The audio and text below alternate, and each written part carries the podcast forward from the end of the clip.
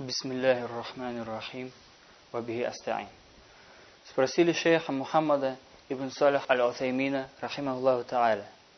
Уважаемый шейх, какова первоочередная обязанность, которая возложена на создание Аллаха? Шейх ответил, первоочередная обязанность на творениях Аллаха – это то, к чему они в первую очередь были призваны.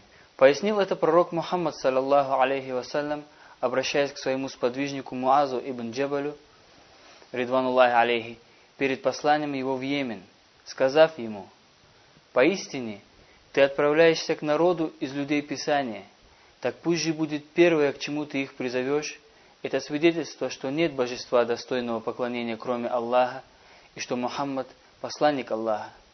Это и является первоочередной обязанностью всех рабов создания Аллаха, и это есть уединение Аллаха свят он и велик истинным единобожием, а также свидетельство, что Мухаммад – посланник его, саллаллаху алейхи вассалям, признавая истинность его посланнической миссии.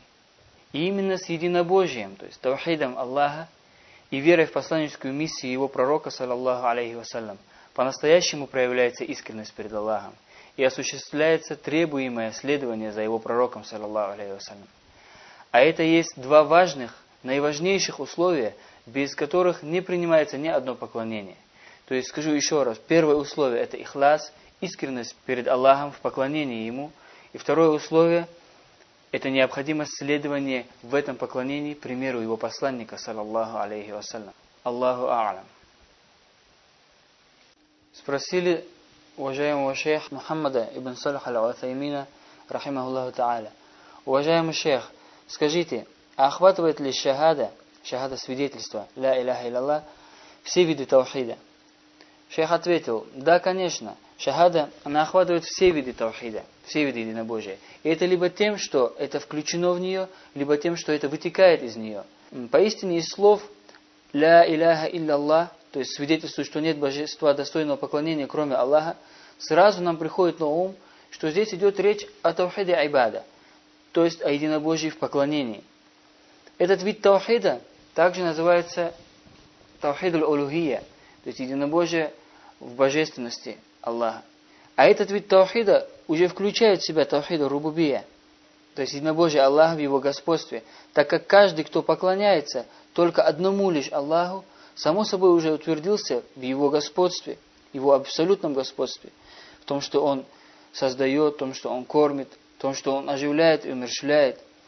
И таким же образом Таухид аль-Асма ва Сифат – единобожие Аллаха в Его прекрасных именах и совершенных атрибутах. Ведь человек не поклоняется, кроме как тому, о котором он уже узнал, что именно он достоин поклонения, и он обладатель великих качеств и прекрасных имен. И поэтому сказал пророк Ибрагим, алейхиссалам, обращаясь к своему отцу, как повествует это Аллах Субхану Ва в Коране, «Аузу биллахи мина шайтанир раджим», يا أبت لم تعبد ما لا يسمع ولا يبصر ولا يغني عنك شيئا То есть смысл этих аятов, Ибрахим, обращаясь к отцу, говорит, «О, отец мой, почему ты поклоняешься тому, что не слышит и не видит, и не принесет тебе никакого избавления?» Сура Мариям, 43 аят. Таким образом, Таухид аль-Ибада и есть Таухид аль-Улухия, включающий в себя Таухид аль-Рубубия и Таухид асмау ва сифат то есть скажу более понятно на русском языке, таким образом единобожие поклонение и есть единобожие божественности Аллаха, так как только Бог достоин поклонения, и нельзя адресовать никакой из видов поклонения никому, кроме Бога. А адресование какого-либо вида из поклонений кому-то помимо Аллаха является ширком, проявлением многобожия. И это единобожие божественности включает уже в себя единобожие в его господстве и в его именах и атрибутах. Аллаху алам. Спросили шейха Мухаммада ибн Салих аль-Аль-Файмина, рахимахуллаху та'аля. Уважаемый шейх, каков смысл таухида? Что означает таухид? Шейх ответил, слово таухид – это масдар, от глагольное имя, от глаголов вахада и вахиду, то есть, а, что означает сделать что-либо единственным, уединить это. Таухид не будет являться действительным, кроме как после отрицания и подтверждения. То есть отрицание существования чего-либо, кроме уединяемого. Подтверждение этого существования только для него. К примеру, скажем, не является единобожие таухид человека полным, пока он не засвидетельствует, что нет божества достойного поклонения, кроме Аллаха, и не будет отрицать божественность чего-либо, помимо Него, подтверждая это, эту божественность только Аллаху единственному. И это потому, что абсолютное отрицание чего-либо есть его чистейшее опустошение, а абсолютное подтверждение чего-либо не исключает соучастие в этом кого-то другого. Как если, к примеру, сказать «Ахмад стоит». Здесь мы подтвердили ему стояние, но однако этим мы не уединили его в этом действии, потому как, возможно, кто-то еще может стоять вместе с ним. А если мы скажем «нет никого стоящего», то здесь мы абсолютно отрицаем присущесть этого действия кому-либо.